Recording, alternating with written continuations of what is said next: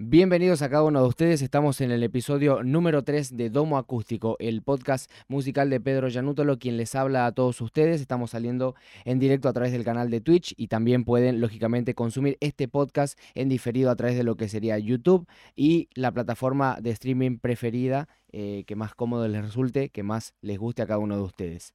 Estamos con, como dice el título, Leonel Milone. Él es el productor musical y director de Estudios L. Yo hace rato me había confundido, habría dicho Doble L Estudio.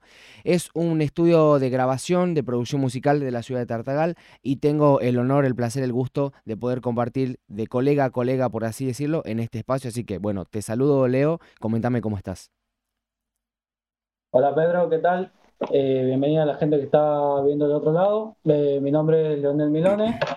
Eh, soy fundador de acá de lo que es eh, Estudios WL acá en Tardagal, ubicado en el barrio Villagüemes, mi casa. Eh, y nada, eh, acá estábamos compartiendo un lindo rato con un colega, con Pedro, y nada.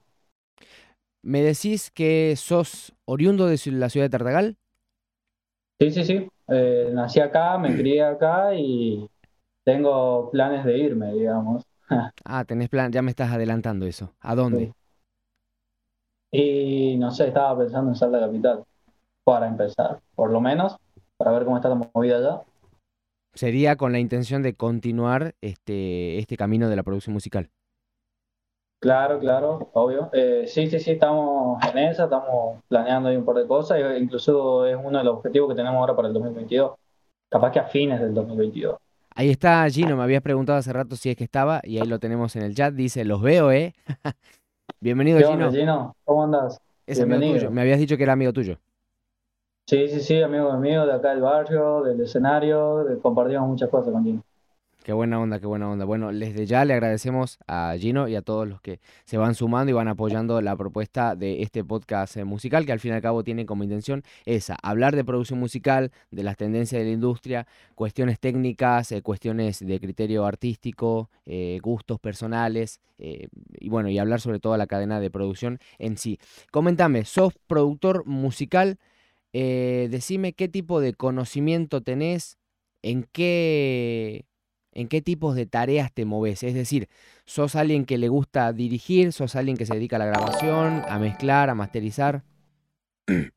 Eh, y normalmente estoy en casi todas las etapas, de, a partir de la grabación hasta el punto de masterización es lo que me encargo. Eh, si me preguntas qué es lo que más me gusta, estoy entre, entre la grabación y la mezcla. El máster lo hago, me gusta, eh, pero creo que me, me, tiro más por el lado de la mezcla y por, el, la grabación, digamos que es por donde se inicia todo. Si querés tener una buena mezcla, tenés que tener una buena grabación. En el caso del beatmaker, ¿no sos tan beatmaker? ¿No te apasiona? No, no, no. No, no, no. O sea, eh, sí estoy en el lado del beatmaker también. Eh, cumplo el rol de manera que se debe. Eh, pero no es algo a lo que esté sujeto todo el día. Estoy, me buscan más por temas de mezcla y por grabaciones. Bien, bien, comprendo. Straget dice buenas, ahí saluda en el chat, primera vez que participa, así que le damos la bienvenida. ¿Es amigo tuyo? ¿Qué onda? ¿Qué onda? ¿Cómo estás? Eh, no, no, no. ¿Quién me dijiste? el, el, nickname que tiene es Straget, con dos D al final. Ah, sí, sí, sí, sí, sí, sí. Eh, es un chico, es beatmaker el chico ese. Eh, qué buena onda. Lo conozco. Qué buena onda. Queremos traer acá al podcast, ¿no? Beatmakers, así que vamos a tener en cuenta a toda esa gente. Hay muchos beatmakers. Sí, decime. Si no me equivoco, ese es hijo de una profesora que tiene en la secundaria. Ahí nos venimos a encontrar justo ahora en este, en el punto de beatmakers. Mira vos, a veces, bueno, es lo que pasa, no sé si estarás de acuerdo. Eh, pueblo chico, infierno grande, dice, ¿no? Pero no, no estoy diciendo que los beatmakers sean los que hacen el infierno, por las dudas, para que no se malinterprete. Pero sí es como que todos nos conocemos, eh, todos... Sí, acá en verdad la mayoría nos conocemos, la mayoría nos conocemos, malo que trabajamos en este rubro. Ahora últimamente estuve conociendo muchos que se están encargando de lo que es ingeniería en sonido, lo que es sonido en vivo. Eh, justamente nos cruzamos la otra vuelta en la Casa de la Cultura. Eh, y nada, de ahí ya conocer un par, de base una buena, una buena onda con todo lo demás. Después quiero ir para esa parte de, lo que es el audio en vivo. No quiero dejar pasar la oportunidad de saludarme a mi hijo Isma en la misma. caricaturista, usted, eh, caricaturista, ustedes ven el logo acá que tengo, si es que lo están viendo en YouTube o en Twitch, lo ven en el medio, ven la caricatura que tenemos abajo. Bueno, gran parte del despliegue audiovisual es hecho por Ismael, así que aprovecho a saludarlo y a felicitarlo por su trabajo. Eh, Leo, me gustaría ir este, para la siguiente parte, no sin antes preguntarte si tenés algún apodo, aparte de Leonel Milone. Y, ah, mira. Bueno, esto no me Sí, sí, sí, la mayoría me conoce por Milone. La mayoría me conoce por Milone, que se me, me saludan por ahí, eh, Milone, que esto, que yo, Milo. Mi hermanito, a mi hermanito le dicen Milo. Eh, a mí me dicen Milone, digamos. después en el, eh, como hobby, digamos, tengo, tengo un hobby, uno de los deportes los que practico, el pool.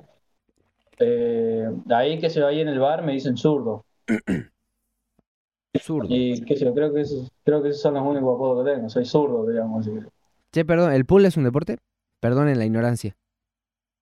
Eh, yo creo que sí, yo lo considero un deporte y sí, está considerado un deporte. Ah, bueno, si a mi parecer y lo, lo, poco que conozco, sí, no, no digo, no digo nada, digamos, o sea, sé que el ajedrez también es un deporte como tal. ¿El metegol es un deporte? El metegol, no, no tengo idea, de verdad. No, no soy muy fan del metegol, no soy jugador profesional del metegol, soy jugador de los cumpleaños nada más, participo en esa parte de la cancha, así que nada. Bien, bien, bien. Em, quería ir para la parte de este, ahondar en lo que es la producción musical. Vos me decís que te dedicas, o sea, podés hacer, podés cumplir las cuatro las cuatro tareas que implica el beatmaking, eh, grabación, mezcla, masterización, pero te sentí más cómodo en lo que es grabación y mezcla. Me gustaría eh, que me expliques brevemente, para la gente que no sabe, qué es grabación, porque puede parecer obvio, ¿no? Sí, es poner el micrófono y grabar, pero implica muchas más cosas. ¿Qué es grabación y qué es mezcla? Eh, bien, primero por empezar, la grabación es, el inicio de todo, digamos, la, grabación es, donde vos conseguís los recursos con los cuales vas a trabajar. Eh, una buena toma define prácticamente todo lo que va a hacer en la mezcla, porque sí, ¿entendés? Eh, si no tenés una buena grabación, no vas a tener buenos resultados en la mezcla. Y si tenés problemas en la mezcla, porque hiciste mal la grabación. Bien. Tan simple y tan sencillo como es. Eh, nada, la grabación implica todo eso, todo lo que es tener buenas tomas de voces, buenas tomas de los instrumentos. Eh, por ahí, como vos decís, sí, se puede malinterpretar por el hecho de que parece fácil el hecho de poner un micrófono y grabar, pero no. A veces también tenés que tener en cuenta la altura de los micrófonos, la distancia, eh, la calidad con la que está tocando el artista, ya sea un instrumento, ya sea una voz. tenés que saber resolver problemas, como que sé problemas con la nasalidad, problemas con con lo que son los agudos, con captar notas altas, etcétera, etcétera, etcétera. Y en la mezcla es donde vos podés, en la mezcla yo lo veo, en la mezcla yo la separo en dos partes, digamos, ¿me entendés? Yo separo la mezcla en dos partes, eh, donde le llamo a una la parte técnica, donde, se, donde me encargo de lo que es limpiar todas las voces, dejar todo, todo en orden, dejar toda la base sólida, digamos, todos los recursos y las notas que, las tomas que hicimos en la grabación, dejar todo eso sólido para después en eh, bueno, dejar todo eso sólido y dejar todo para el punto donde yo estoy mirando, digamos, ¿me entendés? Eh, para qué es lo que necesita el tema. Entonces la mezcla se le da esa parte. Mm. Tengo la parte técnica y de ahí me voy a la parte creativa donde ya empiezo a jugar con, con efectos, con, con, distintas cosas que se pueden usar, digamos, efectos, incluso amplificadores, digitales, etcétera. Eh, en cuanto a lo que es la modificación de la voz en la cadena, le comento a la gente que cuando vos este, te dedicas a lo que es modificar eh, un, sonido, en este caso la voz, lo mandas a un canal, se dice, y de esa manera vas poniendo efectos uno tras del otro, por ejemplo, ecualización, compresión, eh, reverberación, distorsión, etc. ¿Tenés alguna especie de cadena más o menos predefinida o cuál es tu manera de trabajar la cadena de efectos de la voz? principal por lo menos? Eh, en primer lugar, te cuento, eh, yo tenía, tenía la idea, digamos, cuando recién comenzaba, un poco después, digamos, cuando ya estaba un poco más, experimentado, tenía la idea de armarme unos presets para, qué sé yo, cuando tenga una voz masculina que yo ya sienta medio parecida a otra con la que ya haya trabajado, directamente copiar la, la, cadena y pegarla como un preset. y quizás de ahí modificar alguna que otra cosa, pero nada más. Eh, y no, no me resultó lo, lo, más no, no, resultó ser lo más cómodo. Entonces, nada, entonces empiezo por donde veo qué es lo que necesita la voz. Hay veces que necesitas comprimir de entrada y hay veces que necesitas comprimir de salida. ¿me? De último. Eh, pero normalmente siempre empiezo con una ecualización, eh, lo que es eh, ecualización dinámica, lo que es limpieza de voces, etcétera, todo eso para limpiar las voces, digamos, de todo lo que es ecualización, compresión, lo uso para limpiar las voces, ya depende si tenemos que usar sidechain, si tenemos que usar compresores multibanda, ya eso también entra en la parte lo que es la parte técnica. Y nada, empiezo por ecualización, compresión, lo que es saturación, compresores multibanda, eh, depende si tengo que hacer un envío de un compresor para hacer una compresión paralela, eh, etcétera, digamos, va por ahí. Pero una cadena, una cadena, una cadena que yo diga este orden va ahí, no. Depende de lo que necesite la voz o el instrumento que esté, haciendo. Sos de fijarte mucho en lo que es el, el criterio creativo, el criterio artístico, y luego, en base a eso, vas modificando la voz. O sea, no es que tenés un, los, no es que vos podrías participar en el video de top 3 secretos de cómo modifico las voces, digamos. En realidad no es tan así. No, no, no es tan así. O sea, depende también qué es lo que necesita el tema. Depende también qué es lo que necesita el, cliente, por si son clientes, entonces depende qué es lo que ellos te dan pidiendo. Eh, que yo me tocó trabajar con, con, clientes donde que ya venían teniendo temas anteriores, como por ejemplo eh, el Kotal Khan, eh, es un artista que ya tiene, que ya tiene temas y ya sabe cómo moverse en un estudio. Entonces, directamente con escuchar sus temas, yo ya sabía cómo él quería sonar, ¿me entendés? Ya, ya, ya, ya calaba, como dirían los, los jujeños, ya calaba su, el sonido al que él apunta. Trabajaste solo. Perdón que te interrumpa, ¿no? Trabajaste solo con. Me nombras un artista local de la ciudad de Tartagal como es Cotalcán. ¿Qué otros artistas de Tartagal son los que han pasado por tu estudio? ¿Y con quiénes aspirás a trabajar eh, ya sea de Tartagal, de Salta, que es una de las localidades que mm. vos apuntaste hace rato? Eh, mira, acá en Tartagal habré trabajado creo que con la mayoría de los chicos que hacen hip hop. Eh, yo también soy rapero, así que sí, estuve muy metido en esa. estoy muy metido en esa. Trabajé con, con, artistas como que ya tenían experiencia y como, como también los que no tenían experiencia en lo que era un estudio, digamos. tuve la oportunidad de trabajar con con tres integrantes de la Game on Action. Tuve la oportunidad de trabajar con artistas que con artistas independientes como Gino justamente. A Gino le producí los dos primeros temas que sacó. Eh, trabajé con Kilua, que con Kilua, eh, con Kilua trabajé desde su primer tema que sacó hasta el último que tiene subido en su canal hoy en día. Todos los temas pasaron por acá. A Kilua se en la máquina. Sí, sí, sí. Y después con qué más, trabajé con acá en Tartagal, como te digo, con la mayoría. he trabajado con chicos de Jujuy, he trabajado con, con Marx, Marcos Porcel de, San Pedro, he trabajado con Quantum, eh, he trabajado con Zapana, eh, pero muy poco, digamos, con él. Eh, entonces, nada, he tenido un par de participaciones por ahí. He trabajado con chicos de Santa Cruz, Bolivia, con Ghoster Ground, que se le llama justamente. Hoy en día está en Amsterdam. Y así que nada, lo difundió por allá. Así que ahí anda el tema, se llama Sueños. Se fue hasta allá, lo que es el color de, el color de estudios doble se fue hasta allá. sí, hoy en día está ahí en Amsterdam, la verdad que sí. Eh, después eh, trabajé con una banda de Buenos Aires también, para una banda de rock a la que le edité lo que es la percusión. Y, nada, estuvimos por ahí metiendo un par de manos. Se podría decir que este, vas a tono en cuanto a artistas con los que trabajaste eh, con ese gusto por la mezcla, ese, gusto por la grabación. Pero te digo, con los artistas extranjeros a la ciudad de Tartagal, ¿no? Esta gente que vos me nombrás de Buenos Aires, de Salta, de Jujuy. Em, no sé si nombraste de Salta igual. Pero al margen de eso, eh, ajenos a la ciudad de Tartagal. ¿Vos, te, ¿Vos los invitaste a tu estudio o ellos grabaron en otro lugar y vos te encargaste de hacer otras, otras tareas? ¿Cómo es? Eh, y sabés que fue variando, fue variando un poco por el tema de que de que por ahí no teníamos mucho la, la, la el, el, ¿cómo es que se dice esto? La comodidad de poder decir, che, venite para acá, ¿me entendés? Claro. Por, por tales cosas. entonces, nada, hay algunos, la mayoría de los artistas trabajaron, grabaron en un estudio allá y me mandaron todos los archivos para acá. Y acá yo edité las cosas, les iba mostrando y, y nada, se fue así. Eh, hubieron eh, Ghoster Ground, sí grabó acá, Ghoster Ground grabó acá. Justo estaba de pasada cuando ya estaba yendo para Ámsterdam, tenía que pasar para Buenos Aires, venía de Santa Cruz. Hice una parada acá y grabamos el tema y se fue. Me nombramos varias veces lo que es estudio doble L. Me habías corregido vos, porque yo le decía doble L estudio. Y en realidad es estudio doble L. Decime eh, de la manera que quieras, en una respuesta extensa, en una respuesta breve, con mucho sentimentalismo, con frialdad. ¿Qué es estudio doble L?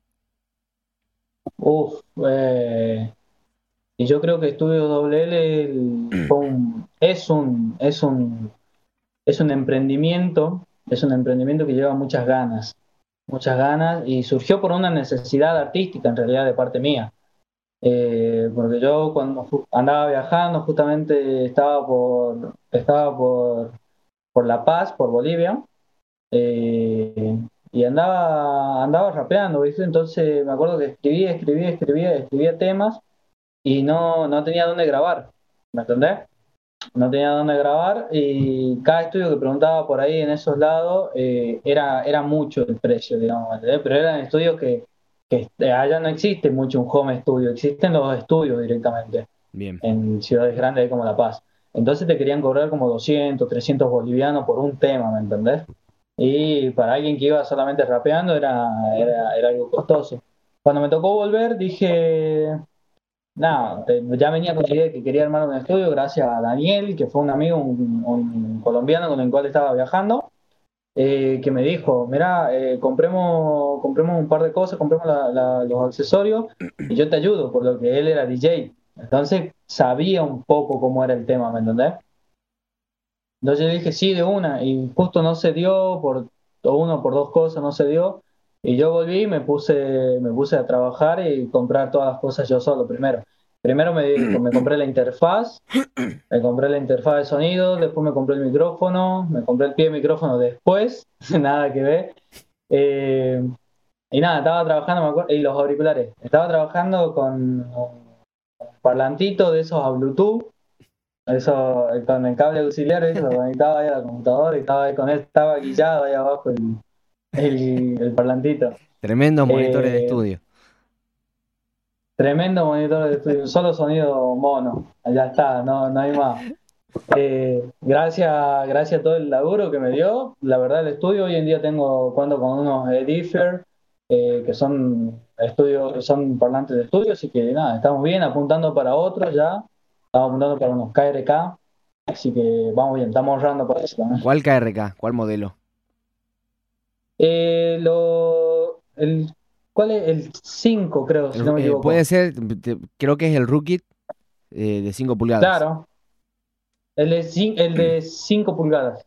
5 o 6, una de dos. La estoy ahí. Es que tengo un, tengo un amigo que justamente está en Neuquén, que es productor también, y, y, él los tiene, digamos, y dice que no le gusta el sonido, se los compró ahora a, mitad de año, digamos. Los usó un poco, dice que no le gusta, que son muy engañosos en los él nos grabe, entonces está por encargar otro y me dijo que me lo guardaba para vendérmelo, así que estoy ahí, ahí en eso. Ya lo tengo, ya lo tengo visto, digamos.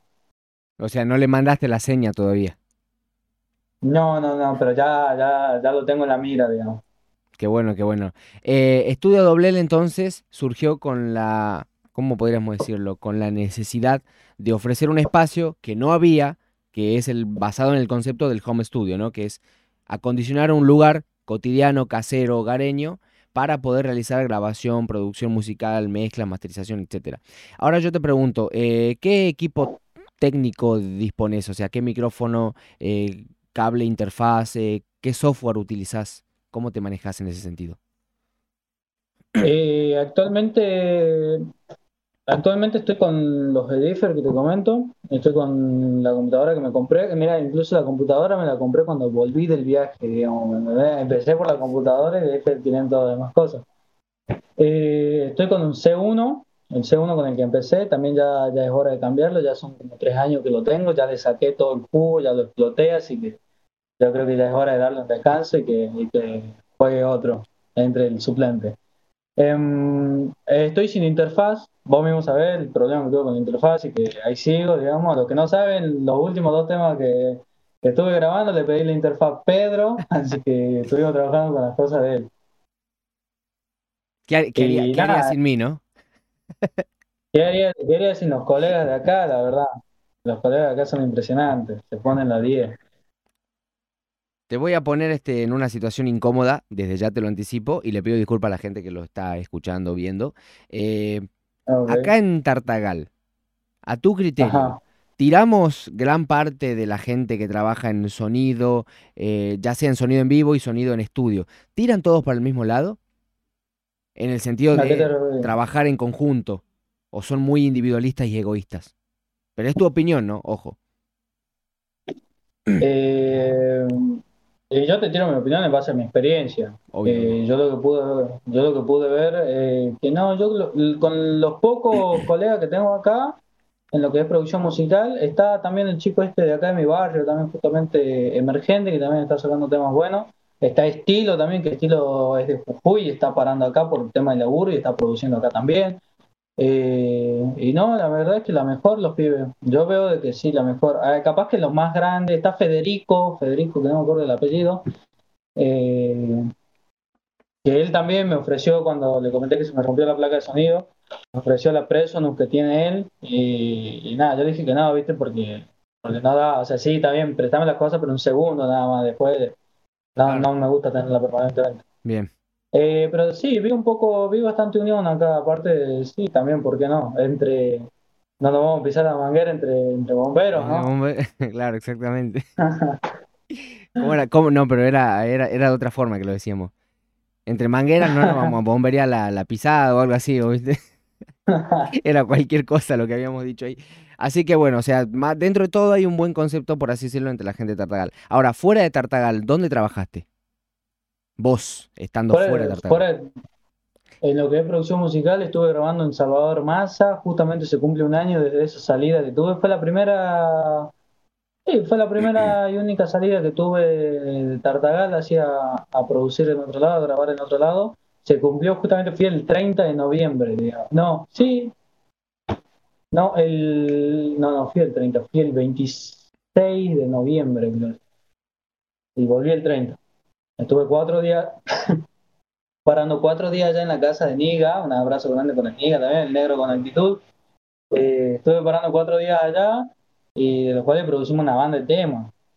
Fue una cosa que puse un anuncio que iba a grabar para allá y estuve habré estado grabando unos cuatro o cinco chicos por día. O sea, no me ah, levantaba de la silla para. Una locura. Sí, una, locura. Sí, pero imagínate, en ese, en ese tiempo cobraba, me acuerdo, 350 pesos por un tema, digamos, ¿entendés? Te consulto los precios porque sé que son públicos. ¿Qué tarifas manejas y qué servicios ofreces? Hoy en día estoy ofreciendo lo que es grabación, mezcla y mastering de voces. Grabación de voces. Eh, grabación, mezcla y master de voces eh, a 1500. No es una tarifa cara. Eh, los instrumentos, para grabar instrumentos estoy entre 1500 a 1800, es solamente tema de grabación de instrumentos. Cada dos instrumentos es ese precio. Eh, porque y, mil pesos después más eh, para lo que es la edición de esos mismos instrumentos. Qué ofertón, dice un amigo acá. y para lo que es, por ejemplo, beatmaking o algo por el estilo, ¿estás, estás, estás ofreciendo? Eh, sí, un poco, estoy trabajando más a pedido, digamos. De, última, eh, estuvimos ahora todo este año, prácticamente todo el año que estaba, estaba trabajando acá, estuve, me junté con Pablo Rueda, que si lo conoces, Pablito Rueda, saludo también a Pablito. Eh, estuvimos grabando muchos instrumentos, estuvimos días intensos acá, días y noches acá sentados produciendo grabamos folclore, grabamos rock, grabamos heavy metal, una banda de cosas grabamos. Eh, y grabamos instrumentales también con instrumentos en vivo, eh, o sea, instrumentales con, instrumentos reales. Entonces esas las estaba dando en 1800, a lo que son instrumentales con instrumentos reales. Te consulto, ¿el trabajo más caro que ofreciste o el mejor pago que recuerdes? Eh, un saludo, un re saludo para Jose Garzón. La Jose, la Jose me acuerdo que fue una, una de las mejores clientas que tuve. Anda por Alemania ahora. Eh, Anda por Alemania, sí, por eso le digo un saludo eh, para los que estamos acá en Tartagal transmitiendo desde acá nomás. Ella, ella defendió una tesis desde Alemania acá en Tartagal, digamos, ¿entendés? Estoy al tanto. Explotadísima la Jose. Eh, nada, con la Jose grabamos un trabajo re lindo. Hicimos un trabajo re lindo que ella tuvo que, llamar a otro colega más, eh, a Luca, un saludo también para Luca, que se partió el video con la Jose. Grabamos un cover de La Vela Puerca, de Zafar eh, ese trabajo en ese entonces no manejaba los precios tan altos como los tengo ahora, digamos, alto entre comillas, pero no manejaba tanto tan, como, están ahora actual. Eh, pero se le hizo a ella creo que cuatro, cuatro mil o cinco mil, una cosa así, digamos, porque ella pidió instrumental, eh, que estábamos juntamente con Pablito, con Pablito también trabajamos en eso, ahí están los créditos y todo. Mira, ese es un video también que me olvidé de comentarte. Sí, Después mostrarlo. Sí, sí, te olvidaste de comentar, pues le comento a la gente que, por ejemplo, lo, lo, lo que estamos viendo en pantalla, para los que estén en YouTube y en Twitch, eh, claramente si están en Spotify no lo van a ver, por ejemplo, eh, tenemos este, un par de videoclips en los que Estudios WL ha trabajado, ha producido o ha colaborado de alguna u otra manera. Este, pero claro, yo le había preguntado, che, decime más o menos qué videos pongo, cuáles son los mejores que tenés o cuáles son los que te gustaría mostrar. Y bueno, se le pasó a Milone. Lo bueno que lo aclaré. lo bueno de que lo aclaré, digamos, es que la culpa no la tengo yo. claro. Te libraste de la culpa. Me lavo las manos así, ¿me entendés? Chau. Sí, sí, no, igual, igual si querés después ponerlo, porque ese es un video que me encantó mucho el sonido también como quedó, quedó una cosa muy bonita. Eh, eso yo lo considero ese uno de los mejores trabajos que hice. En ese entonces, hoy en día lo veo un poquito como que estaba para mucho más. Eh, pero nada, no, sí, la Jose creo que fue uno de los laburos más caros que tuve. Después estaba, después está la gente, hoy en día estoy trabajando con artistas que ya estamos, hoy en día ya no trabajo con muchos artistas a la vez, estoy trabajando con, estoy trabajando con tres artistas que ya estamos trabajando mixtapes y álbumes completos. Eh, justamente uno, uno, uno de los chicos eh, me pagó ya directamente lo que es un álbum completo de 13 temas, así que todavía tienen que empezar a... Me lo pagó y no, no, no, encuentra tiempo el loquito para venir a grabar. Así que está ahí en eso. Bueno, ojalá, ojalá consiga tiempo pronto, así este, eh, seguís, en el ruedo, como se dice. Eh, Estudios WL, este el trabajo de productor musical, en tu situación, en tu caso, ¿te ocupa el tiempo completo? No, no, no. Eh, antes quizás sí, antes sí. Eh, ¿Sabes qué pasa? Yo lo veo mucho como que para que te ocupe el tiempo completo tenés que ser un robot, porque estar acá pegado todo el día a la computadora y atento a lo que estás escuchando te consume mucho, te consume mucho. Eh, entonces yo lo veo muy como que cuando tengo ganas lo agarro, ¿me entendés? Y para mi suerte tengo ganas de agarrarlo prácticamente unas cuatro horas por día yo. Últimamente no, no me estoy sentando las cuatro horas que me sentaba antes, por el tema que estoy trabajando también, estoy trabajando ahora en otro, un trabajo aparte, digamos. Tengo que tener una vida cotidiana y normal también, como cualquier otro ser humano, así que sí, estoy, estoy viviendo la vida de un adulto. Lamentablemente. Mira lo que pone, mira lo que pone Strayer, perdón que te saque de onda, como se dice. Fatiga auditiva ha entrado al chat. Sí, sí, sí, fatiga auditiva totalmente al 100%, sí, sí, sí. No, no, no daba más. Pero bueno, igual, igual estuvo, igual estuvo bueno salir un poco de la rutina de la, de la fatiga auditiva esa por el tema de que ahora tengo compañeros de trabajo, digamos, ahora cuento con compañeros de trabajo, eh, con los que por ahí estamos al pedo charlamos, en cambio acá estaba solo, eh, charlaba directamente con, quizás con mis clientes cuando venían a grabar o venían a ver cuando estaba mezclando y mucho no puedes charlar porque tengo que estar editando y atento si no querés perder el tiempo. Eh, y bueno, me hizo muy bien salir, me despejé la banda. ¿Seguís teniendo la computadora que me habías contado la última vez? O sea, las especificaciones de esa máquina. Eh, la, la, la, la de madera esa que, tarda 5 años en encender. Esa. Pero que te, pero que te corre el Cubase 11 con 12 canales así en reproducción y con todos los efectos. Sí, esa, esa, esa misma. Comentame, comentanos las especificaciones. ¿Qué, tenía, ¿Qué tiene esa computadora? Uh, no, Pedro, vos sabés que yo soy cero de computación. Vos me tuviste que decir, no, mira, tu computadora es. Está, está, tirala, tirala. Creo que, Tuvo que venir Pedro a decirme eso. 4 GB de RAM tiene, ¿no? Eh, sí, sí, sí. Cuatro. Orgulloso de las 4 GB de RAM que tiene. Orgulloso.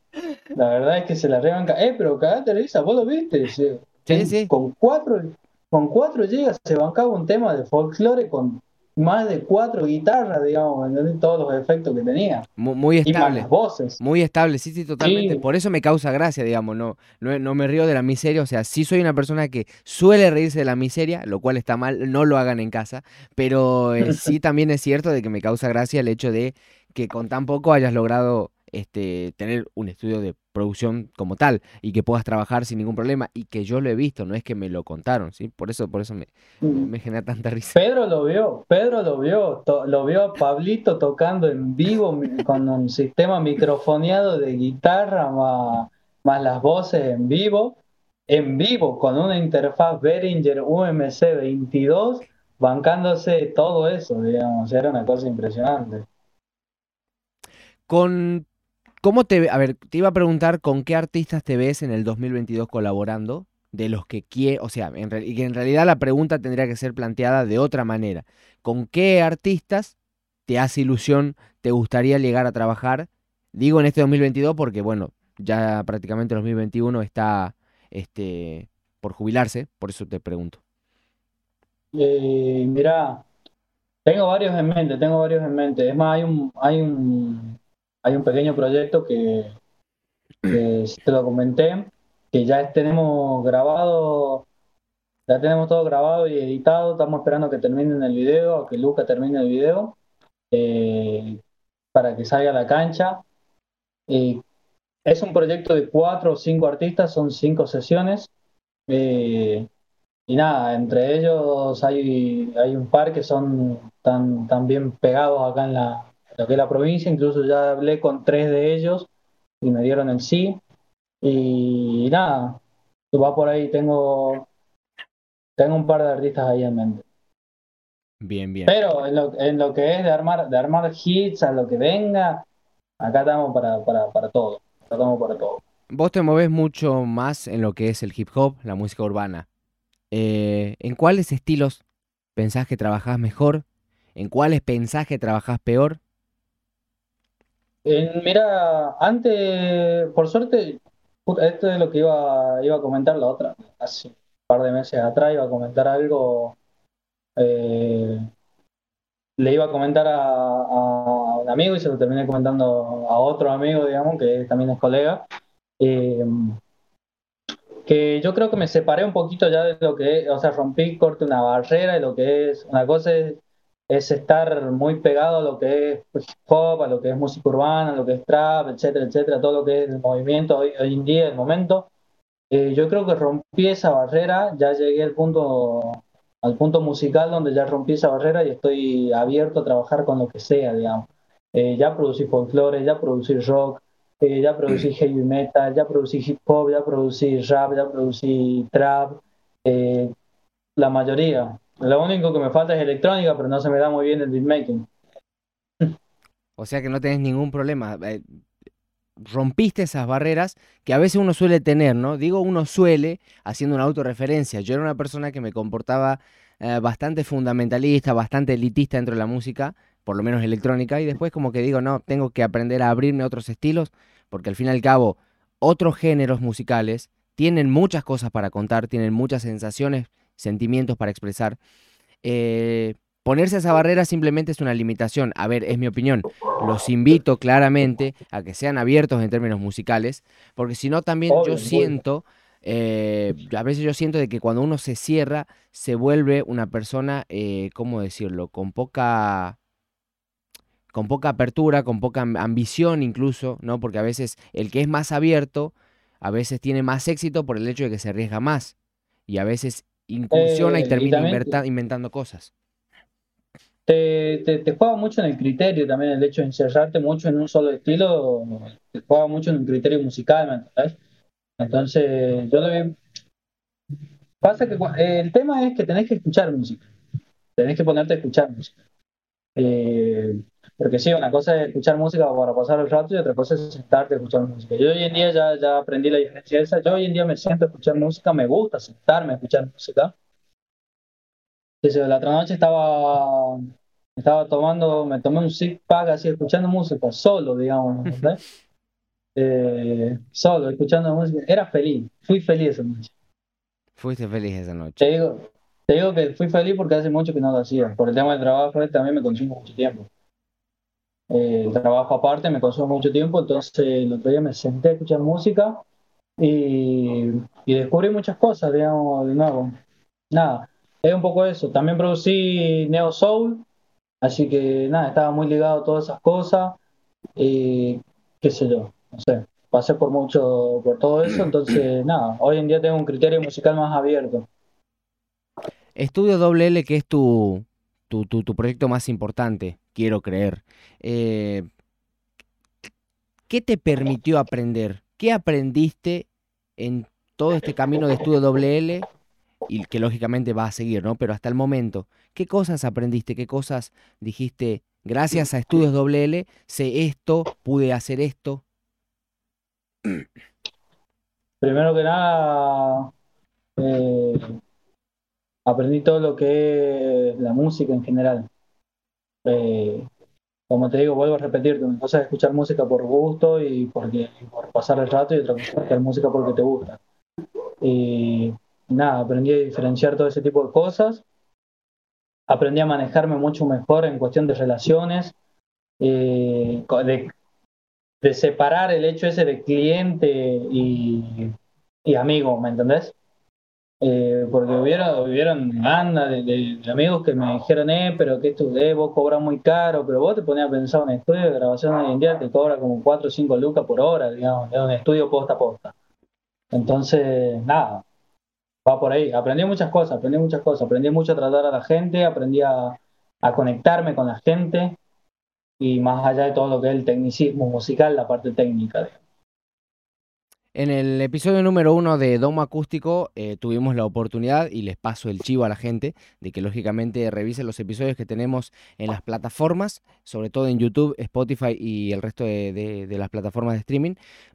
eh, nos tocó hablar con Vic y en esa entrevista nos dijo cosas como por ejemplo que él ofrecía un servicio de producción completa, pero que a veces había clientes, artistas, que no tenían la posibilidad de acceder a el precio de una producción completa, valga la redundancia, entonces él ofrecía un pequeño servicio en el que cobraba el trabajo de estudio por hora.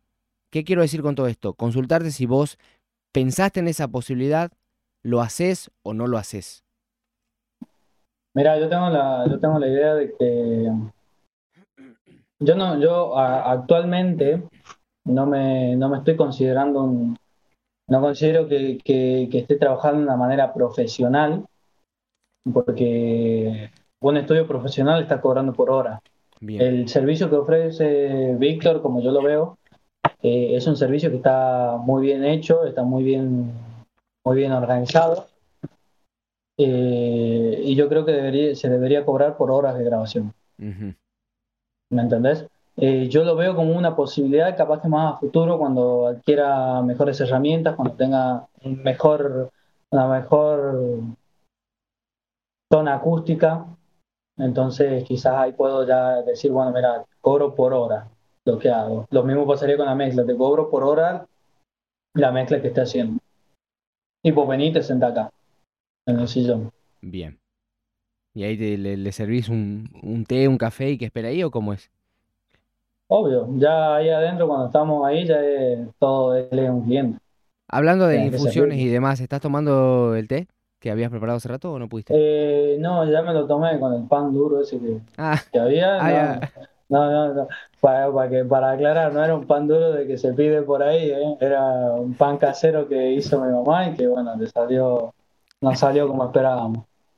¿Qué pasó? Pero nada, igual, un saludo, un saludo para la Rosa que se partió el pan. Bien ahí, bien, un saludo. Y la Ro mira, y a mi mamá, a mi mamá la conocen todas las personas que vinieron a grabar, digamos. Todas las personas la conocen a mi mamá. Mi mamá es la más conocida entre todas las, las mamás de la música, mi mamá es la más conocida. El de todas las mamás de la música, ella es la, la, la que más sobresale. La, la, Claro, vos, eh, yo- vos le decís Rosa mi cliente, ah, es la mamá de Milone. Listo, ya está. Fue. Así, así quedó. Tenés este, tenés otro nombre aparte de Leonel, ¿no? ¿Verdad? Eh, sí, sí, sí, tengo otro nombre, pero es muy, es muy privado por el tema de que ahí tengo el nombre de todas mis tarjetas y esa es mi contraseña de Facebook, digamos. Así que Ah, no, no puedo. no, no, no vamos a dar el dato, no, no. Que, que Doma Acústico no se preste para eso. No, no, mejor no. Vamos, a tener, mantener la privacidad de, de los invitados. Este, te, te pregunto con toda sinceridad, ¿te estás sintiendo bien, cómodo o half machine, como decimos? ¿A qué te referías? Acá en el, No, no, en el podcast, en el ¿te estás podcast. sintiendo bien, tranqui? No, la, no, la mejor, estamos charlando, hace mucho que no charlábamos. Hace mucho que no charlábamos, es verdad, ¿no? Bueno, ahora estamos a través de, internet, con la cámara y todo, pero en algún otro momento nos sentaremos a, a compartir otro tipo de cosas. Le paso el dato a la gente. Con Leonel este, Milone eh, andábamos en su momento, bueno, yo lo estoy, llámenlo así, contratando para lo que es revisión de mezcla. Así que se vienen, se vienen proyectos también por mi parte. Ya veremos en qué terminan, ya vamos a ver cómo se los recibe.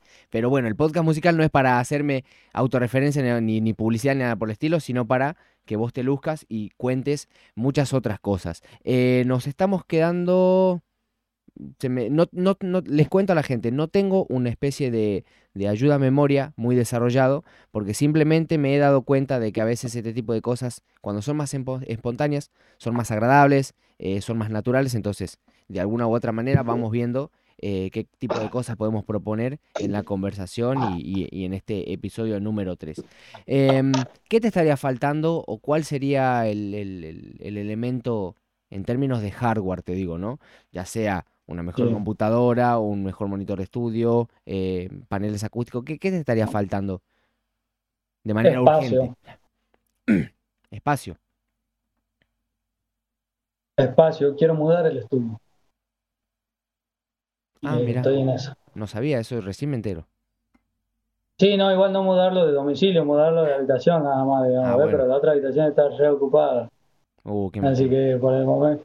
Sí, sí, sí. Pasa que, bueno, vos viste, mi, mi estudio está pegado a mi pieza, pegado a lo que yo vivo cotidianamente, donde me duermo y donde me levanto. Se Pas- dormía en el piso, no. No, no. Pasarle el dato a la gente, más o menos qué dimensiones tiene tu estudio. ¿Qué tan alto es? ¿Qué tan ancho, largo? Uh, me mataste, a ver, debe tener unos. Así a ojo nomás. eh, eh, sí, a ojo nomás, debe, eh, debe ser dos metros y algo de, de, de, de-. No, más. Son tres, tres metros y algo. Tres metros y un poco más de, de ancho. No, sí, de ancho y de largo deben ser unos seis metros, calculo yo. Sí, más o menos, seis. Sí, cin- sí, seis, seis, siete entre eso. Sí, no, sí, cuatro metros, entonces cuatro por seis. Bueno, es un poquito más, más grande que esto, ¿no? O sea, dentro de todo está, está cómodo. Pero sí es cierto que cada uno tiene sus necesidades y además sucede de que vos llevas más gente eh, permanentemente, entonces sí necesitas tener un lugar cómodo, eso sí es cierto. Sí, igual te estoy contando solamente la parte hasta llega, hasta donde termina la computadora, ¿no? O Ah, no, esa, pensé que me estabas parte, contando la totalidad del- de la extensión. No, no, la totalidad sería el doble, digamos.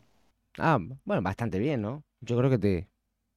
Perdona, perdo- perdoname la ponele. expresión, pero eh, estás pidiendo mucho. Y yo creo que con, cuando pedí, cuando te quedas con lo, con lo que tenés nomás no da, digamos. Sí, de verdad. Hay, hay que no ser conformista. O sea, hay que tratar de ser Obvio. feliz y pro- trabajar con lo que se tiene, pero siempre aspirando a más. Eh, mira, justamente la otra vuelta tuve un tuve un, un, un par de roces en comentarios, digamos, con otro amigo Mm, que, que me decía, ¿ves? Eh, de que yo para qué apuntaba más, digamos, y mejor era, por ese mismo tema, por ese mismo tema de mantenerse underground, como se dice en la cultura. Eh, y yo le dije, no, está todo bien. Eh, seguí ahí en eso, seguí siendo underground, entonces le digo. Eh, pero si podés tener algo mejor, tenelo, tenés la posibilidad, mandale. ¿Por qué te vas a quedar en eso? Obvio, obvio. Dice este Sebastián Aliaga, eh, al Milone ambicioso, dámelo siempre. Obvio, siempre, siempre, siempre. ¿Te consideras una, persona ambiciosa? Sí, sí, sí, sí. Sí, y- sí, pero pero me falta medir un poco el resultado de esa ambición, digamos, porque por ahí me, por ahí me da bronca cuando no salen las cosas como quiero. O sea, te frustras rápido. No, no, no, no, yo sé que todo lleva su esfuerzo y, y lo laburo y lo laburo y lo trabajo y lo trabajo, pero por ahí me da bronca de que por ahí no se dé exactamente como quiero. Por ahí se me da, pero no en su totalidad.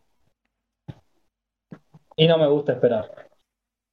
No, no sos paciente. No, para nada, no, no, poca paciencia. Paciencia tengo con, con mi novia, Solamente. con la, compu- con la computadora, Tu, tu novia de 4 de RAM. la de 4 de RAM. ¿Cómo se llama la novia? ¿Tiene nombre? Por las dudas. Eh, se llama Samsung. Sam- Está bien, está bien el nombre. Tiene sentido, digamos, básicamente. Em, no sé si estaríamos llegando a la parte fin. No, no, todavía quedan un par de minutos más. Sí, queda todavía un par de minutos más. Ahí se está hidratando Milone. Ya me están queriendo correr. No, no, no, ¿a quién? Acá no, acá no te queremos correr. No, todavía no te queremos correr. Ah, está, está bien, está bien. Hacemos, hacemos la, la- la aclaración. Eh, hablaste en su momento sobre una especie de faceta de freestyler, de rapero. Eh, Sí. quiero, quiero ahondar en eso, con dos o tres preguntas. La primera, si ese pasado freestyler no es pasado y se mantiene en el presente. Y la segunda Obvio, es, obvio. bien, y la segunda sería, si ese pasado freestyler, rapero, te ha de alguna u otra manera condicionado al lugar en el que estás hoy. Eh, mira, primero que nada, ah, yo sigo siendo rapero. 100%, ¿me entendés? El hecho, el hecho que no vaya a las compras por ahí, no llego con el tiempo. Pero no, sí, más vale, obvio. No tengo por qué dejar de hacerlo.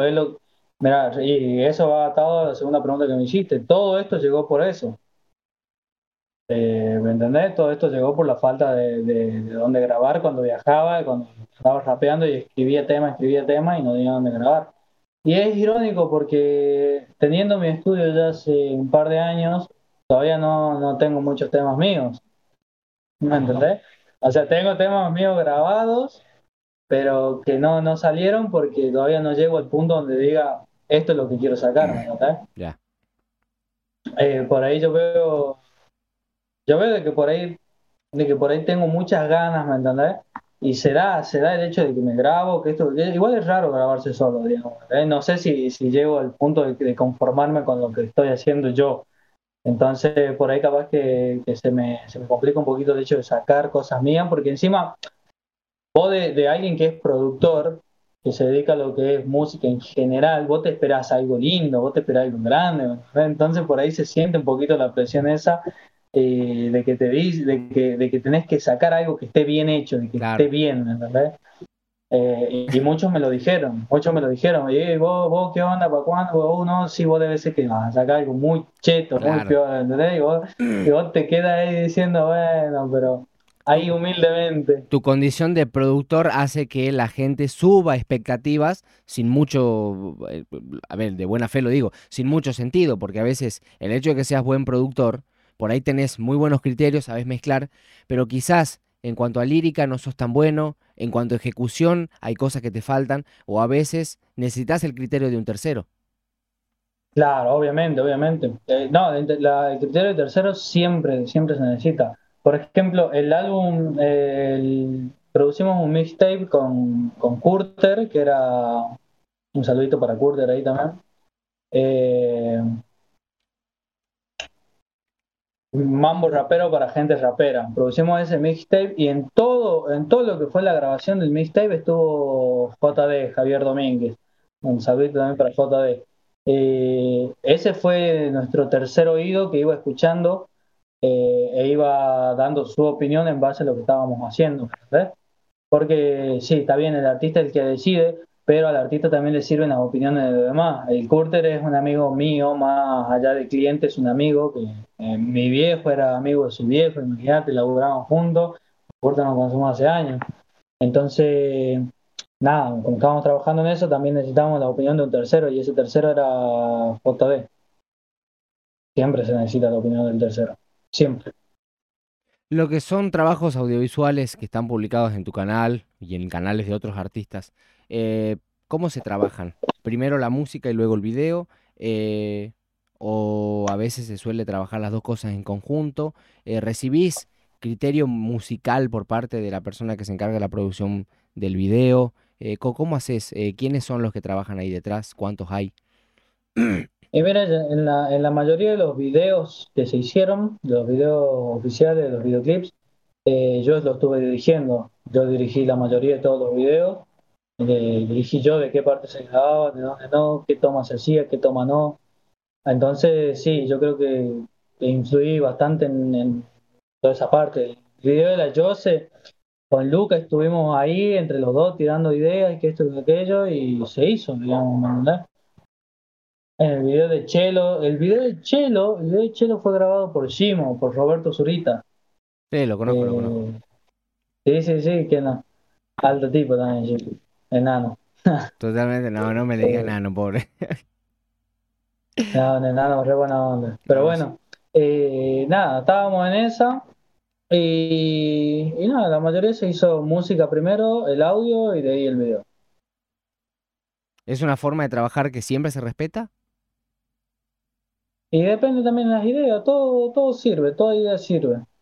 Escuchando también al artista y escuchando también la opinión del acompañante del artista, porque vos viste que los artistas nunca vienen solos, siempre vienen con fulanito y sultanito. La mayor cantidad de, personas que estuvieron en tu estudio al mismo tiempo durante una grabación o durante una sesión de trabajo.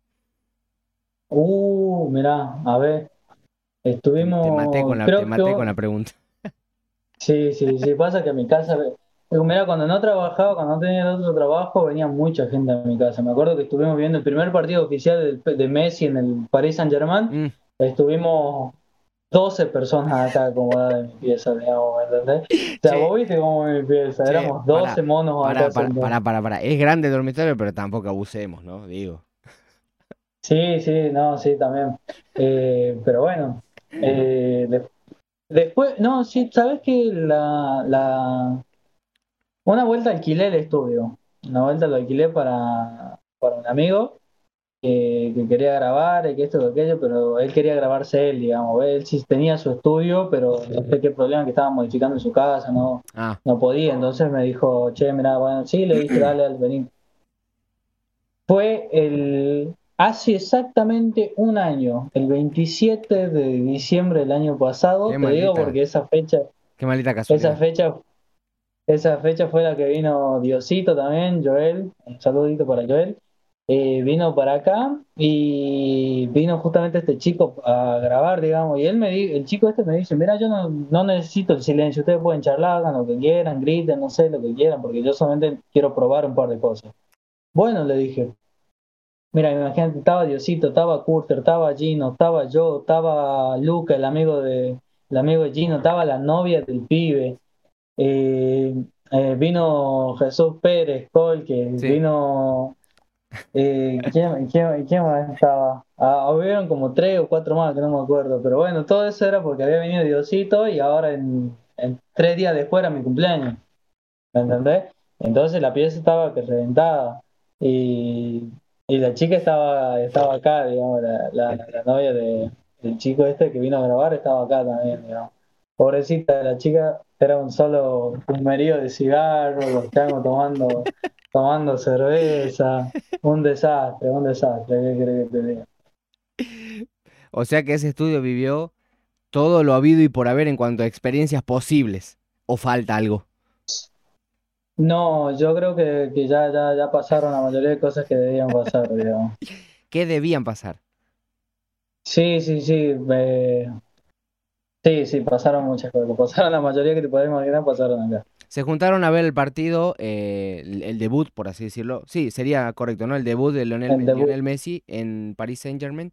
¿Sos futbolero entonces? Sí, sí, sí, me gusta mucho el fútbol.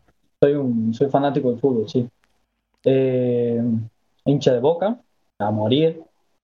Y, nada, más fan de Lionel Messi que de los equipos donde juegue Messi. Pero bueno, ahora, ahora Messi está en un, buen lugar, hay que ver cómo, cómo se desempeña nada más. Eh, lo que sí, no soy, soy futbolero, pero no soy futbolista, digamos. No, no, no practico mucho el fútbol desde hace ya un par de años. Eh, no fueron por cuestiones de salud que dejé de practicarlo, sino que por cuestiones de la vida que me consumieron los vicios, así que nada. Era chico, digamos. ¿Y ahora qué andas haciendo en cuanto a deporte? Nada todavía. ¿O sí? Pool. Pool, pool, únicamente. Sí. Únicamente, actualmente. ¿Hace cuánto que estás jugando al pool o hace cuánto que te que descubriste eso? Uh, ya ahora ya serán unos cuatro años por ahí. Son unos cuatro años. Cuatro o tres años. Me acuerdo que no entraba al Vespa por irme a jugar al pool. Ah, mira. O sea, vos, para, ¿vos saliste hace poco de lo que sería la secundaria? ¿O, hace, o, o cómo es? Eh, el año que viene, el año que viene termino. No, no, pero el cursado te digo. ¿Cómo, cómo? O sea, lo que ha sido el cursado de la secundaria antes de salir de la secundaria. El cursado de la secundaria, ¿dónde, dónde, dónde, dónde abandoné, digamos? Claro, a eso me refiero, exacto. Ah, no, ¿dónde abandoné? Yo, yo abandoné en 16, el 16. Ah. Dejé, dejé eso, digamos. ¿Te puedo preguntar la edad? y tenía 16 años. Eh, sí, tenía 16, claro. Bien. Andaba, andaba mucho de rumba. Me, me pintó la de. Estaba chelo, digamos. Estaba bastante chelo. Estabas, estabas chelo, exactamente. Este, andabas en el, ¿cómo se llama? Andabas en el trucho. Sí, sí, sí, andaba, andaba subido. No andaba subido en la escaloneta todavía, pero, pero andaba ya en alguna, digamos. Ay, Dios. Este, hablamos sobre audio, en su momento nombraste, mencionaste lo que fue el audio en vivo, ¿no? El audio en directo. Eh, Sí, supongo yo que siempre se hace esa distinción de audio en directo y audio en estudio, porque el hecho de que, si bien en todos lados hay audio, en todos lados hay equipo técnico, en todos lados necesitas un conocimiento específico, sí es cierto que las demandas, las exigencias son distintas. ¿Vos te sentís cómodo en el audio en directo, en vivo? Y segundo, ¿qué haces concretamente en lo que es el escenario? y mira, todo lo que fue, todo lo que es en, en el sonido en vivo, eh, prácticamente estoy con el tema del microfoneo, de la, repartija de los micrófonos, del cablerío con la consola, etcétera. Y después lo que es mezclar en vivo con la consola, la gigante. Estamos mezclando ahí en vivo, ecualizando cada uno de los instrumentos, cada voz, eh, y viendo el sonido de referencia que tenemos ahí al costado. Y nada, eso. Después el otro día estuve, el otro día tuve la oportunidad de estar eh, controlando el sonido en vivo a través de Ableton Live. Eh, justamente para acá, para el evento que se hizo en Soxo, estuvimos controlando el auto, el, el tar- eh, claro, Tartagot. Raptagot. Estuvimos controlando ahí. Rap, Raptagot, ahí. Eh, un saludito para Marcos. Marcos se partió alto evento. Eh, y nada, estu- estuvimos ahí en eso y estuvimos controlando el autotune de los pibes. Estuvimos trabajando con, también con DMC, estuvimos trabajando ahí eh, con DMC, con Giam, eh, con. No me acuerdo quién más llevaba autotune, pero uno llevado también. O sea que también haces, o sea, también ofreces ese tipo de servicio, pero no como un servicio específico, sino como eh, un conjunto de tareas integrales que realizás en, en directo, en escenario. Sí, sí, igual no me considero tampoco tan, tan- no, me- no considero que esté el 100% preparado como para soltarme solo a decir que soy sonidista, digamos, ¿me entendés? Eh, últimamente estuve ayudando bastante en eso, digamos, me dieron la oportunidad y estoy aprendiendo bastante. Es una nueva rama del sonido que ahora últimamente estoy descubriendo No, y mencionaste, que me falta conocer. bien, mencionaste en su momento Cubase 11 y también Ableton Cubase 11. Live. ¿Qué DAW utilizado? O sea, ¿qué DAW? ¿Qué, qué tipo de programas? Eh, mirá, el, el tema de ser un, yo le llamo el ser un multi-DAW cuando, cuando manejo. El DAW que te ponen lo manejas, ¿me. Eh, yo estoy, yo empecé a trabajar con Cubase 5. Con Cubase 5, de ahí me crucé un poco a FL, lo manejé un poco, por lo menos sé cómo están las cosas ahí en FL, no lo manejo al 100%, pero ya sé cómo están las cosas. Eh, Ableton también lo manejo. Que eso me sirvió mucho porque cuando me dijeron, mira, tenemos este programa, era Ableton, dije, dije bueno, listo, ¿ves? Está todo bien. Si no habría sabido, manejarlo, capaz que rechazaba el trabajo. Eh, Cubase 11, el otro día también manejé Reaper. Eh, y nada, por el momento eso, pero sí entiendo las demás interfaces. Las manejo. Hablando de interfaces, vamos a ir a una cosa que voy a decir, que tiene que ver una cosa con la otra, pero ¿qué interfaz es, la que aspiras a comprar, a adquirir? Porque tengo entendido que estás con el problema este de, tu interfaz Behringer que tuvo problemas. Sí, sí, sí, sí. acá estamos varados con el plantel, digamos, no podemos sacar flote el equipo, ni tampoco podemos salir a la cancha. Eh, nada, estamos ahí en esa, no, sí, vamos, vamos a ir por esa, por la M Audio. Vas a ir por la M Audio Air 192.6, que es la misma que yo tengo, creo. Sí, estaba pensando en la 6 o si me estiro un poquito más capaz que esperar hasta, hasta febrero, podría adquirir la 8. La 8, la 8. A mí la que me gustó fue la 14 por el hecho de que tiene cuatro preamplificadores de, micrófono. Tiene dos, o sea, son cuatro preamplificadores de micrófono y dos de instrumento. Entonces podés grabar seis canales, básicamente los dos de instrumento y los cuatro micrófonos. Después tenés dos salidas de auriculares independientes, que eso está bueno. Tienes la posibilidad de monitorear eh, canal 1, 2, 3, 4, 5, 6, por ejemplo, o algo así era, si no me equivoco. Eh, está completa. Sí, está, parece que es muy funcional, parece que es bastante buena. Yo nunca he tenido una interfaz tan grande. Sí es cierto de que he visto trabajar una Focusrite 1820 eh, para lo que es una la grabación de una batería. No, fue un, fue, fue, un lujo. Eh, fui, a, fui a acompañar a un amigo eh, de la productora Moblo Studio, al cual le mando un saludo. Y bueno, para una de sus canciones de folclore había grabado una, una guitarra, iba a decir. Habría grabado una batería que bueno, quedó espectacular, me gustó mucho el trabajo y bueno, fue, interesante porque yo recién estaba en su momento incursionando esto de la grabación multipista y demás. No fue hace mucho, eh, pero sí es cierto de que tampoco fue hace poco, habrá sido casi dos años más o menos. Eh, o, año, año, y medio, o año y medio. O sea, vos dirás, Sos productor y hace año y medio nomás entendés lo que es la grabación multipista. En realidad entendía muy bien lo que era la grabación, pero tantos canales al mismo tiempo no sabía manejarlos. Entonces en, su momento él abrió el Cubase y bueno, me di más o menos una idea de cómo, cómo trabajaba. Fue, fue una buena experiencia. Eh, y supongo que a vos también te habrá pasado esto de ir a lugares, ver cómo trabaja otra gente y quedarte con ese conocimiento, de destacar las buenas experiencias. Eh, ¿Cómo sos con eso? Eh, mira, yo tuve la, no tuve muchas oportunidades de, de, asistir a estudios, a otros estudios, digamos, a ver cómo trabajaban. Eh, pero no, por suerte, mira, hay un... Está Marx, Marcos Porcel de Jujuy, que él fue quien, quien me enseñó, digamos, me incursionó cuando yo recién estaba comenzando, eh, me, me, incursionó en esto, lo que es la producción musical. Entonces yo por ahí tenía duda y le preguntaba a él. Una vuelta sí me tocó grabar con una consola, me acuerdo, no me acuerdo qué consola era, me tocó grabar con una consola, en ese entonces no sabía cómo, cómo se llamaban mucho, no tenía mucho los nombres, eh, de las consolas, de las interfaces sí. Pero bueno, me tocó grabar también eh, eh, justamente una batería. Y, ¿Y qué es lo que pasó?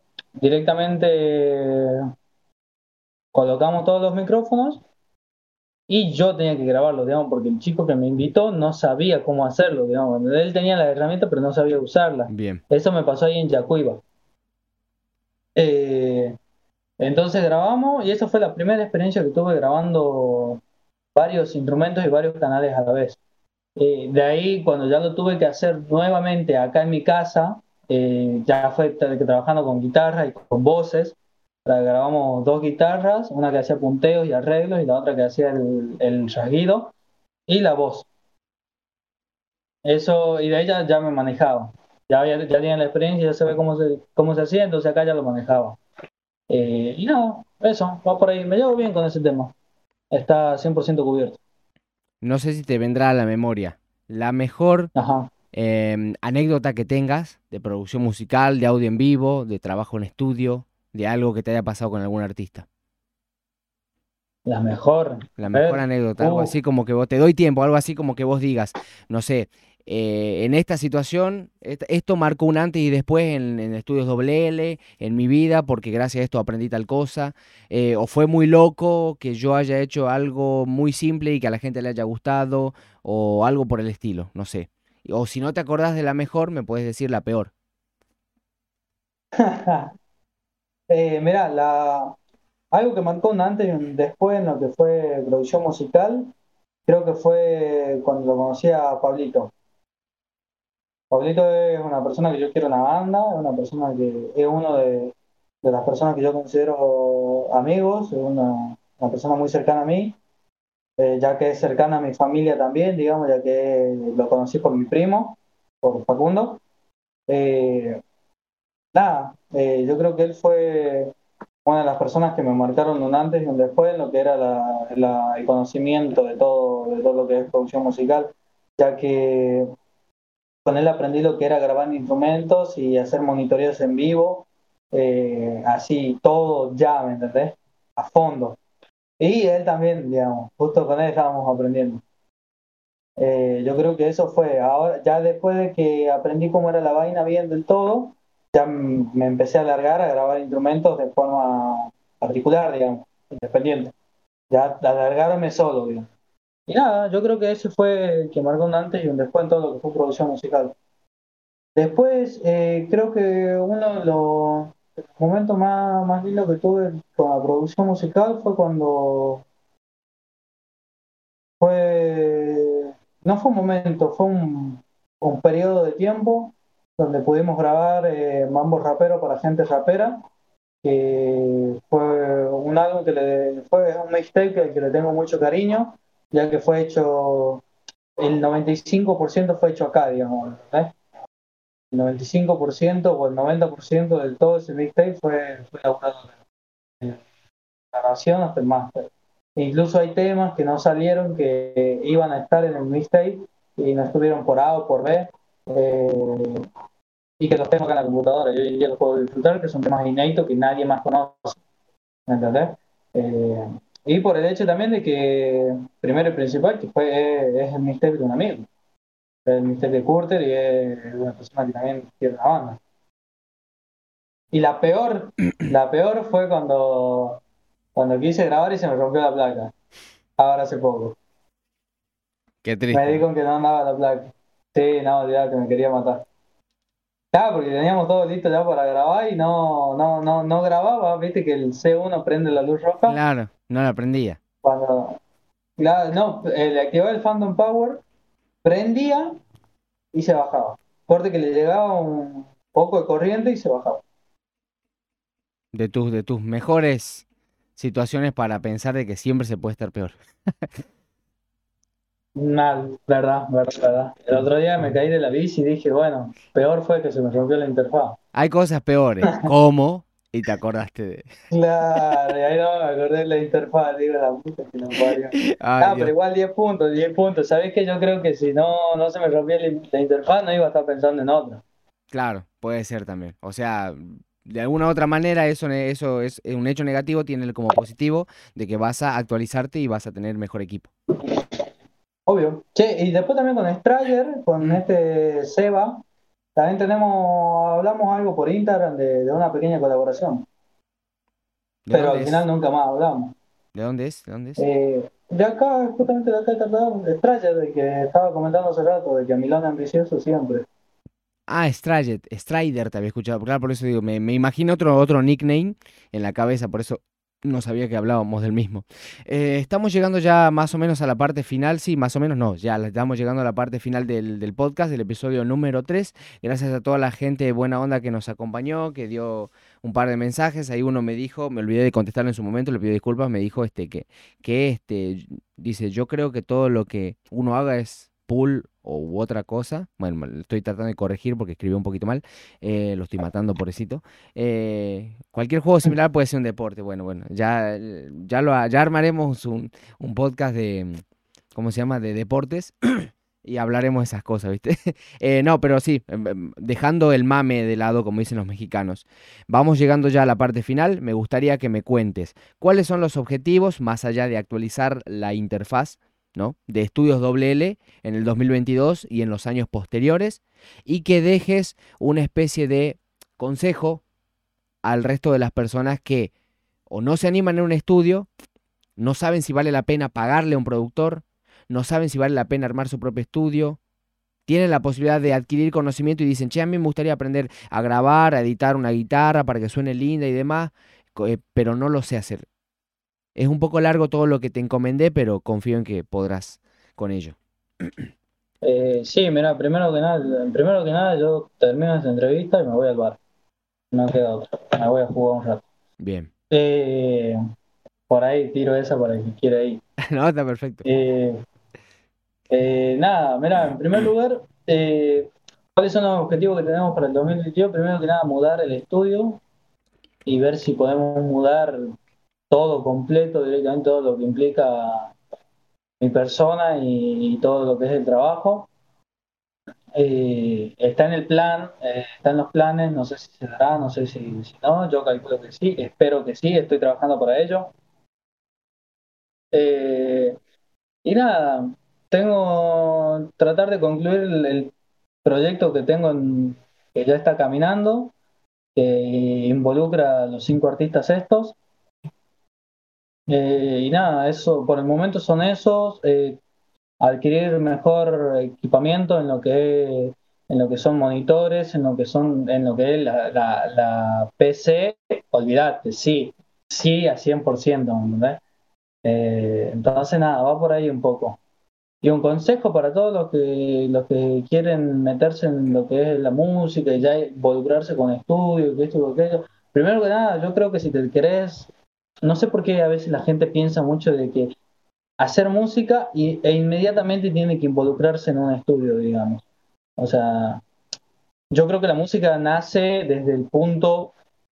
Eh, es más, yo creo que la gente se olvida del punto donde nace esa música, ¿me porque primero que nada, si uno hace música, yo por ejemplo hago música y hago música para mí. Yo hago la música que yo quiero escuchar, ¿me? Entonces yo creo que va por ahí. Eh, y más si es orgánico y si es de uno propio. Llego mucho también la frase de, que la dijo un amigo, eh, está todo bien, está perfecto, mientras que al, que al micrófono no le mientas. ¿Me entendés? 10 puntos con eso. Eh, el consejo mayormente de los que se quieren animar a la música, anímense, a los que quieren ir a la competencia de freestyle, a los que quieren rapear, anímense, que nada, que nada, nada, nada progresa si no le das cuerda. Eh, todo es salir a jugar a la cancha, todo es salir a jugar a la cancha. No vas a hacer nada si te quedas mirando qué hacen los demás. Tenés que animarte y meterte. Y ganarte tu lugar. Es difícil ganar su lugar, pero no es algo, no es algo imposible. Una amiga me estaba comentando de que ella eh, por ahí se siente un poco salida del tema de la música, pero yo le digo, no, eh, simplemente es difícil ganarse el espacio, es difícil ganarse el lugar, ¿me entendés? Entonces yo creo que, y todo eso lo ganás animándote, animándote y mandándote, y mandándote la cagada. Cagada vas a tener un montón, te van a mandar cagada siempre. Entonces nada, ya hasta que aprendas. En el tema de cuestión de producción musical, yo me acuerdo que antes era un poco más soberbio en el tema, por, el, por la cuestión esta de que veía eh, de que no, no, no muchos se animaban, digamos, ¿me entendés? Entonces tenía un criterio medio, medio soberbio, y cuando no era así, hoy en día, hoy en día me gusta, me siento más cómodo que antes, me siento más metido que antes por el tema de que ahora cuento con colegas como vos, cuento con colegas como Estilo, cuento con colegas como eh, ¿me entendés? Que por más de que a veces no colaboremos mucho entre nosotros, eh, siempre sabemos de que está el codo a codo, ¿me entendés? Exactamente. De que, de que está eso. Entonces eso está buenísimo, sentirlo, digamos, en el rubro, y más acá en Tartagal que somos pocos eh, en el ámbito de lo que es producción musical. Y lo que es la música, siempre hay que meterse, hay que meterse, hay que animarse y hay que mandarle. Y los consejos para el que quiera aprender y no, y no sabe cómo, dónde informarse, ni que esto o aquello, eh, nada, hay muchos cursos en internet, hay muchos cursos por todos lados, mucha información en internet. Aunque, mira, yo tomé un curso, yo tuve que tomar un curso por el tema de que en Internet tenés mucha data, pero como tenés mucha data también se mueve un poco, te marea un poco tanta información, ¿me entendés? Porque quizás eh, hay conocimientos y conceptos que tenés que aprender después de aprender ciertas cosas, que son lo básico. No vas a aprender a hacer un, un envío sidechain eh, antes de aprender a hacer una ecualización, digamos, ¿verdad? Entonces, y la ecualización es un árbol que tiene mil ramas, digamos, ¿entendés? Eh, y va por ahí. Eh, y nada, a los que les interese, también yo tengo un curso. Eh, actualmente tengo un curso de estudio WL donde en la carátula de presentación, el título, el título del curso se titula Producción musical en géneros urbanos. Hablamos todo lo que es y tratamos todo lo que es desde el, desde el principio del beat de la instrumental, de la pista, hasta el máster, hasta el lanzamiento digital, hasta lo, y una charla sobre el negocio de la música, digamos. Entonces va por ahí, va por ahí, tenemos todo eso para ofrecer, si a alguno le interesa, ponemos al privado y lo vemos, nada más. Eh, nada, muchas gracias Pedro por la invitación. No, gracias a vos. Gracias a vos, este, Leo, por, eh, ponerte a predisposición, poner la predisposición de decir, sí, sí, voy a ir al podcast, no hay ningún problema, me reserva de venir a buscar los auriculares, le paso el dato a la gente, vino a buscar los auriculares, o sea, eso significa que tiene dedicación, tiene motivación, me bancó porque al principio yo me demoré en cuanto a lo que es preparar el video, que ustedes están viendo y demás, bueno, eh, inoperancias de mi parte, demoras de mi parte, pero gracias igual por bancarme. Dice ahí, eh, bancarnos en realidad, dice este Strajet, mucho ojo con los productores de Tartagal, que somos como cinco y estamos todos de la cabeza. Y sí es cierto, estamos de la cabeza, es verdad eso. Es verdad eso. Pero Obvio, siempre. Eh. Le comento a la gente, estos auriculares son de Pedro, estamos los productores recién. Yo recién salgo de trabajar, digamos. Ahora a las 6 de la tarde salí de trabajar y ya me vine directamente a hacer este, este podcast. Y nada, espero cualquier colaboración, estoy, estoy totalmente abierto y con toda la predisposición del mundo para los que quieran aprender, los que quieran eh, colaborar con algo, 10 puntos, estamos acá. Pero me van a tener que prestar la interfaz de sonido porque yo no tengo. Te, decime, ¿cómo te buscamos en Instagram, en YouTube y en otras redes sociales? Eh, en Instagram me pueden buscar como Milone Leonel, Milone con dos N, no con dos L, con dos N, eh, guion bajo, Leonel y la última E es un 3. Milone, guion bajo, Leonel con 3 al final. Con la 3 al final, claro. La última E es un 3, nada más. En Facebook, Leonel Milone y nada, en YouTube. En YouTube pueden encontrar mi canal eh, como Estudios WL, pero de todas formas está ahí el link en mi, en mi, en mi perfil de Instagram. Con el Instagram ya van a ah. saber el resto de, lugares. Claro, exactamente. Igual, y capaz que, te comento a la gente, ahora en el jueves se va a hacer una compe es la forma de festejar mi cumpleaños. Eh, ya la tengo el jueves, mi cumpleaños, cumplimos los 22 años, vamos por el loco, ya es el número del loco. Eh, y nada, sí, un loco tombolero también, nada que ver. Eh, vamos a hacer una compe y nada, ya ahora capaz que hoy a la noche o mañana, mañana temprano salga el flyer, ya para que estén invitados, van a ver premios. Eh, lo mismo se hizo el año pasado, lo mismo se hizo el año pasado y fue, tuvo que explotó, hubo como 50, 60 competidores. Una locura, una maldita locura habrá sido eso. Sí, una, una locura, así que espero que este año también haya lo mismo. Los espero a todos. Perfecto, entonces llegamos al final del episodio número 3 de Domo Acústico. Gracias a cada uno de ustedes por acompañarnos, por bancarnos. Ahí tienen todas las redes sociales en lo que es el banner, también en la descripción pueden acceder al enlace encapsulador de lo que son todas las redes sociales y la presencia de Pedro Yanuto en las redes. Gracias por acompañarnos en esto que es Domo Acústico, el podcast musical de Pedro Yanútolo. Gracias, Leonel, gracias a toda la gente en el chat. Espero hayan aprendido, hayan, se hayan entretenido, se hayan informado un poco. Y ya saben, pueden contactarse con cualquiera de nosotros para cualquier tipo de propuesta artística, musical y de cualquier tipo. Incluso hasta para juntarnos a tomar mate o en el caso de Leonel, jugar al pool y tomar una cerveza. Nos vemos, Leonel. Nos vemos, Pedrito. Muchas gracias por la invitación.